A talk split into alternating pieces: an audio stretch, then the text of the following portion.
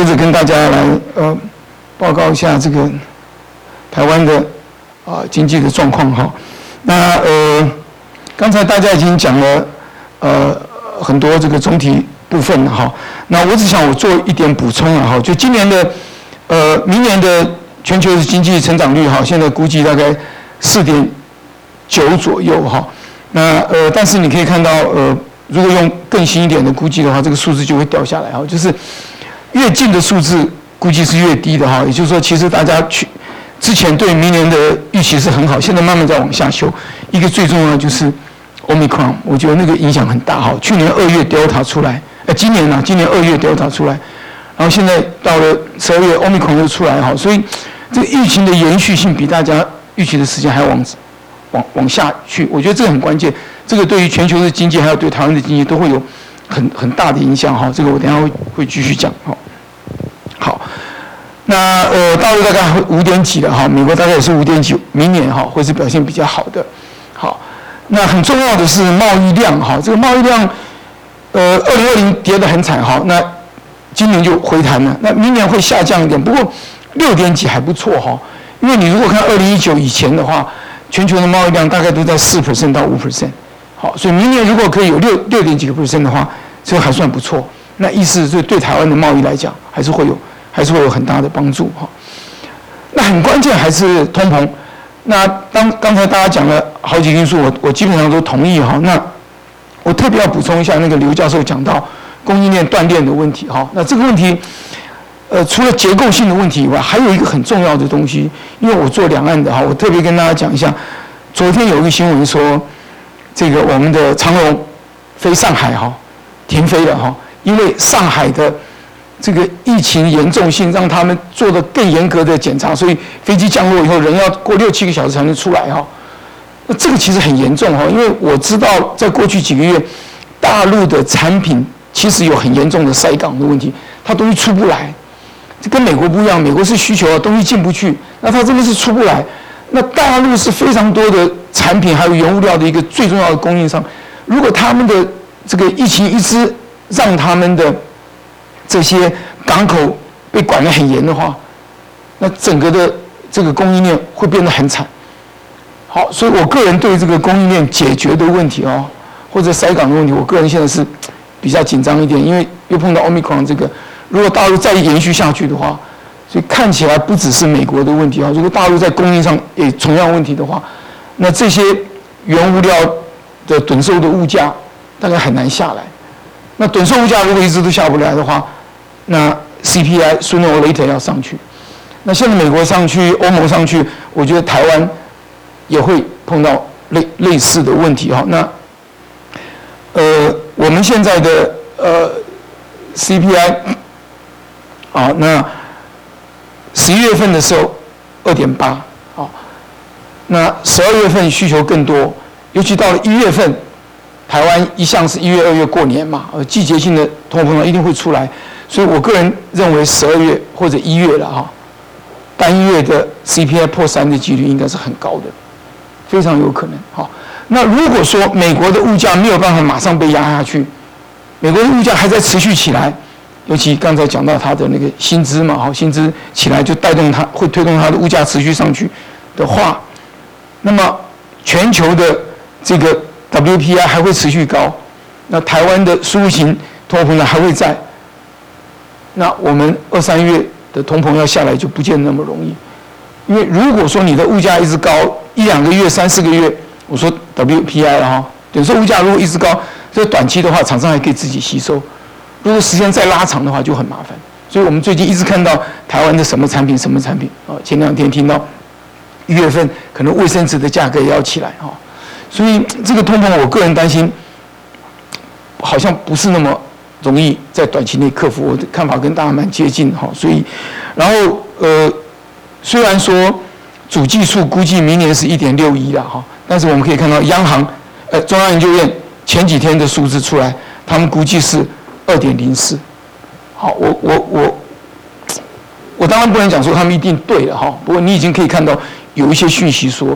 台湾明年的通膨会会蛮严重，我我特别提醒大家一下，虽然我们现在看起来哈。主计处讲说今年呢一点九八，哎，好像勉强保二，但是那是因为一月、二月、三月啊是非常低。如果你从四月开始算的话，我们的通膨其实已经到了二点三三了，其实蛮严重。虽然跟美国比六点几，我们看起来比较好，可是因为我们的薪资很低嘛，我们的薪资成长一趴两趴，你这个通膨两两趴就把你薪资全部吃光了哦。所以这个其实我是觉得央行其实应该要早点开始动手了哈，不要等到美国以后才要来调整利率哈。我觉得现在已经有十几二十个国家在动在调整利率了，我们的央行似乎动作应该。应该可以快一点哈。好，再来看一下我们的这个 GDP 哈。那今年是六点零九，看起来不错。最重要是因为出口了哈。我们的出口用美元算的话，大概是三十个 percent 哈。这个比大家预期好很多。如果我们回到去年的这这个时候，去年年底的时候，主计处估大家今年通货膨胀，呃，今年的经济增长率是多少嘛？不知道大家有没有回去看？我昨昨天特别回去看了一下。三点二，就今年变成，到现在变成六点零九，最主要就是出口成长了三四个 percent，好，那是非常好。可是问题就是在出口已经这么高的基期下，明年的出口会怎么样？好，所以明年你可以看到这个出口整个数字就掉下来了，哦，掉到三点几、二点几，所以明年的出口还可以，但是对 GDP 贡献应该会有限。那另外一个是资本形成哦，民间投资。今年成长了十八个 percent，这也是非常重要。好，最主要就是电子产业。那明年的话也是会掉下来。那如果这两个都掉下来，要带动明年经济成长，唯一的一个，刚才大家有讲到，就是内需。那现在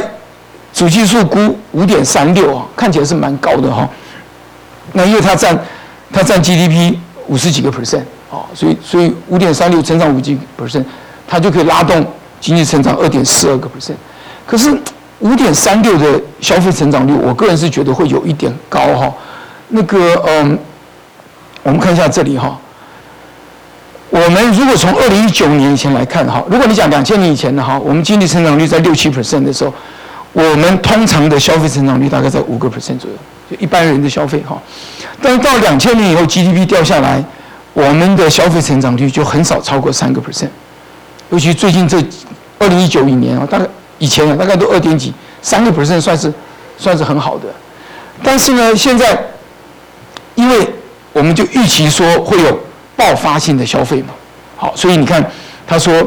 第二季会到六点几，第三季会到八点几，很难想象消费会成长八点几。那你吃饭吃两碗，我现在要吃四碗，很难很难想象嘛，哈。你上馆子次数会增加，也许可以，但是一般的消费会抽到八点几个 percent，我是很担心，尤其是我刚刚一开始讲。Omicron 的情况，如果还会持续延续下去的话，因为我们最近这几天，虽然大部分的 case 都是国外进来的，但是都是十几二十个 case，我大家其实还是蛮紧张的哈。所以如果说我们本来大家认为说七月以后应该全面解封了，现在看起来好像会往后延。好，如果全全面解封往后延的话，那这个能不能跳到这么高，我就比较担心。好，那所以如果说我们讲。消费成长率不止五点三六，而是四个 percent，因为以前是三个 percent 嘛，哈，那今年高一点到四个 percent 的话，那这样子的话，我们的 GDP 就到不了，就到不了呃四个 percent 啊，所以呃，我们如果看前面这边的哈，呃，这个呃，在这里哈，呃。主计总处估四点一五，哈，那中研院是估三点八五，那中经院是估三点六七，啊，我觉得，呃，保市要要再拼一下，哈，我觉得消费要要那么大幅的成长，哈，我觉得会会有一点困难，哈，所以能不能保市，我觉得值得值得观察，哈，然后，呃，通膨胀会不会到两个 percent，哈，这都非常非常关键，哈，呃，需要需要政府做。更多的努力了哈。好，那呃，我讲的就是我们的货币供给量其实还是蛮多的哈。我们现在 M one 虽然最近掉掉了一点，但是还有十五、十六，这跟以前比都高很多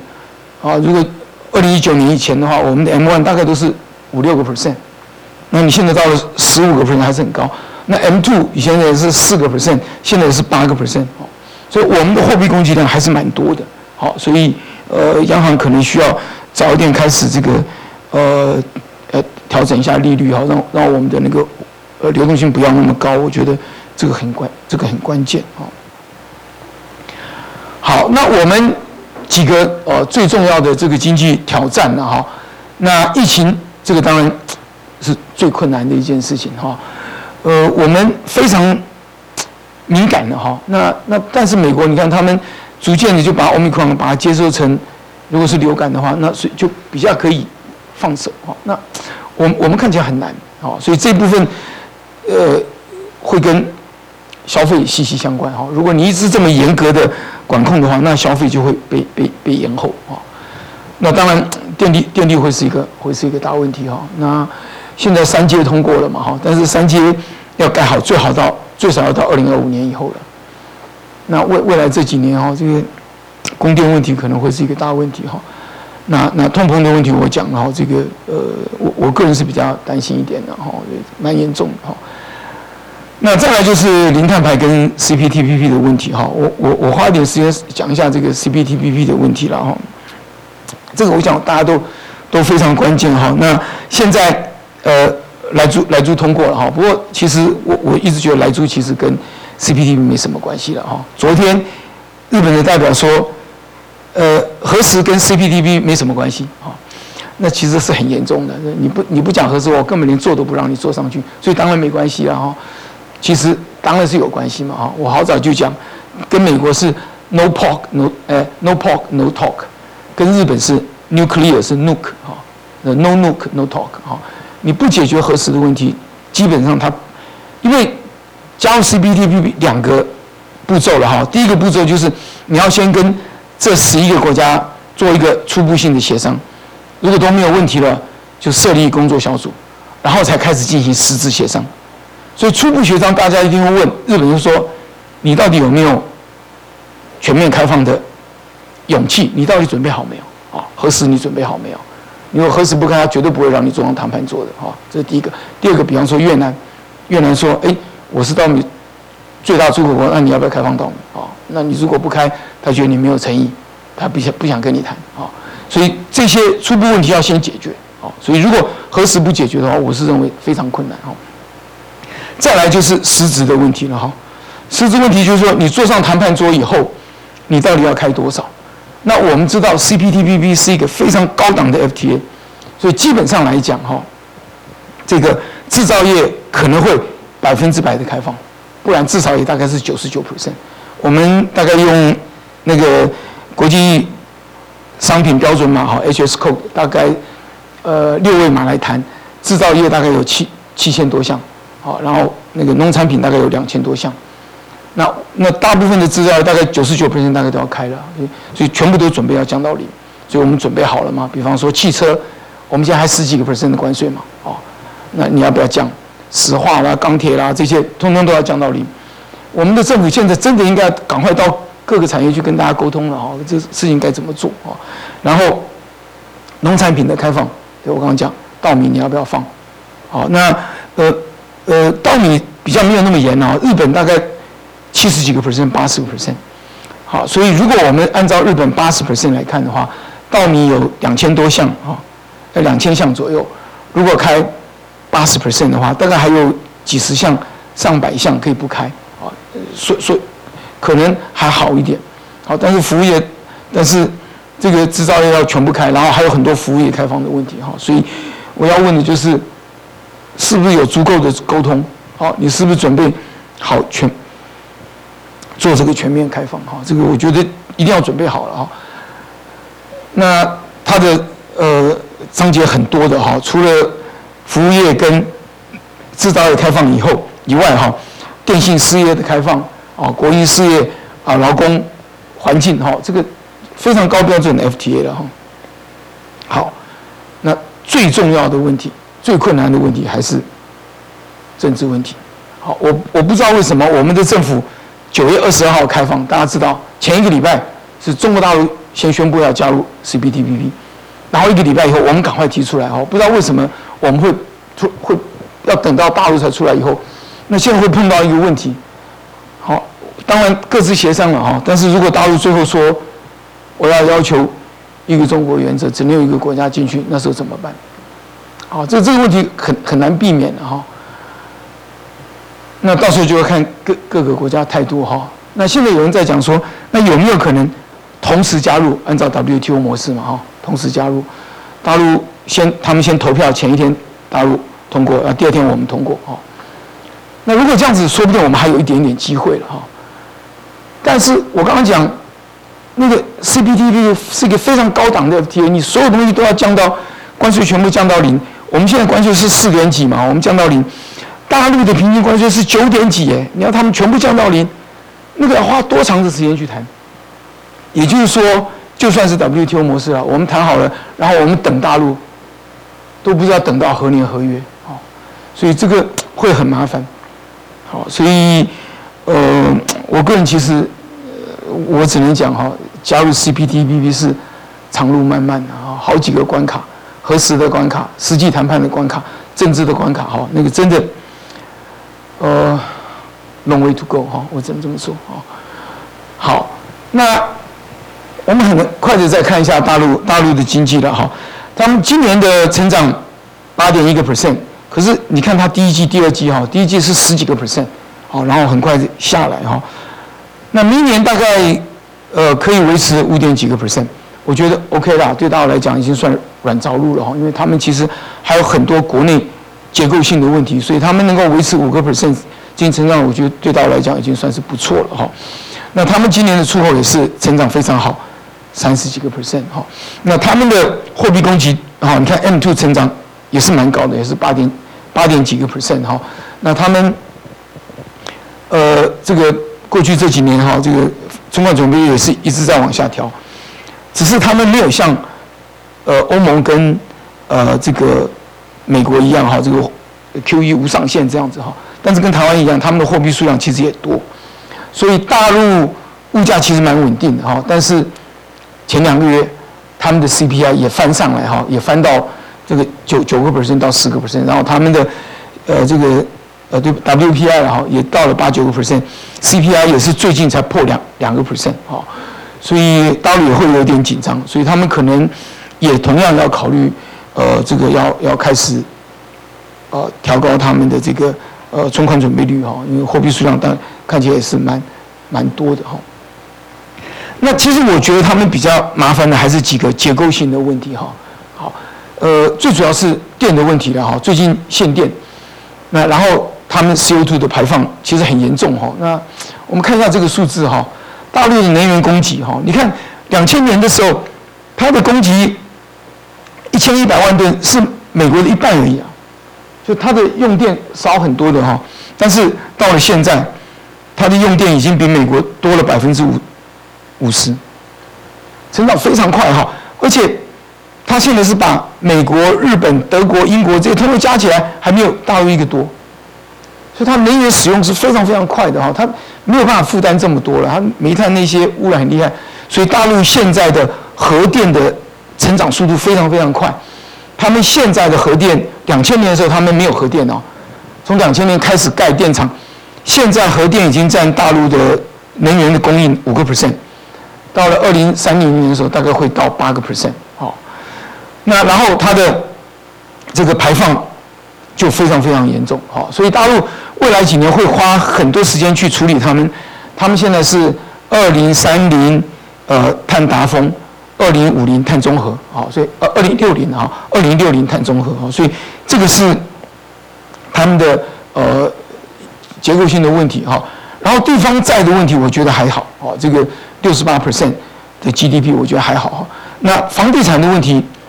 泡沫，我觉得应该还不至于啊，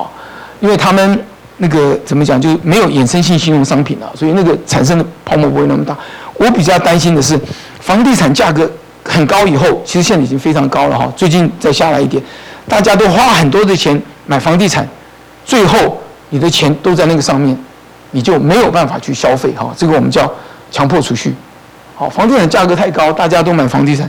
最后产生负的。那对他们的经济影响会很大哈，所以你看，在他们“十四五”规划里面，大概都会讲到这些哈，呃，这个我给大家讲一下哈，这边二零三零碳达峰，好，二零六零碳中和，好，那他们现在也要准备做碳权交易市场，哈，很快很快哈，然后呃这个市场准入对外开放，哈，这边有一个哈，积极考虑加入 CPTPP，好，他九月十七号就正式申请了哈，然后在这个共同富裕里面讲到合理调节过高收入，好，最近在讲那个。呃，这个共同富裕在做不乐之捐嘛哈，我觉得他们应该做所得税的改善会比较好了哈。然后房地产的改革哈，这个地产的问题等等哈。好，那两岸经贸我最后最后讲一下哈，因为时间的关系，我只讲一下。前两天国家办说了哈，X 法渴望继续哈，那不会停下来哈。所以呃，我个人感觉这其理由其实很简单哈。因为两岸的贸易对两边来讲都很重要哈，我们对大陆出口一千五百亿，进口七八百亿，我们赚大陆七八百亿美元，可是大陆拿了我们一千五百亿产品进去，里面百分之七十都是原物料，所以制造成最终产品给其他国家，更不要讲中间有非常多的这个电子零组件啊，这个呃 DRAM 等等哈，所以大陆对于台湾的进口需求也是很高的，那台湾对大陆的出口需求很高。对双方都有需要，所以我觉得两岸纷争还是会持续下去的哈。但是经贸关系，我认为不会那么容易的中断，因为对双方来讲都是非常非常重要的。好，那时间差不多，我就报告到这边。好，谢谢大家。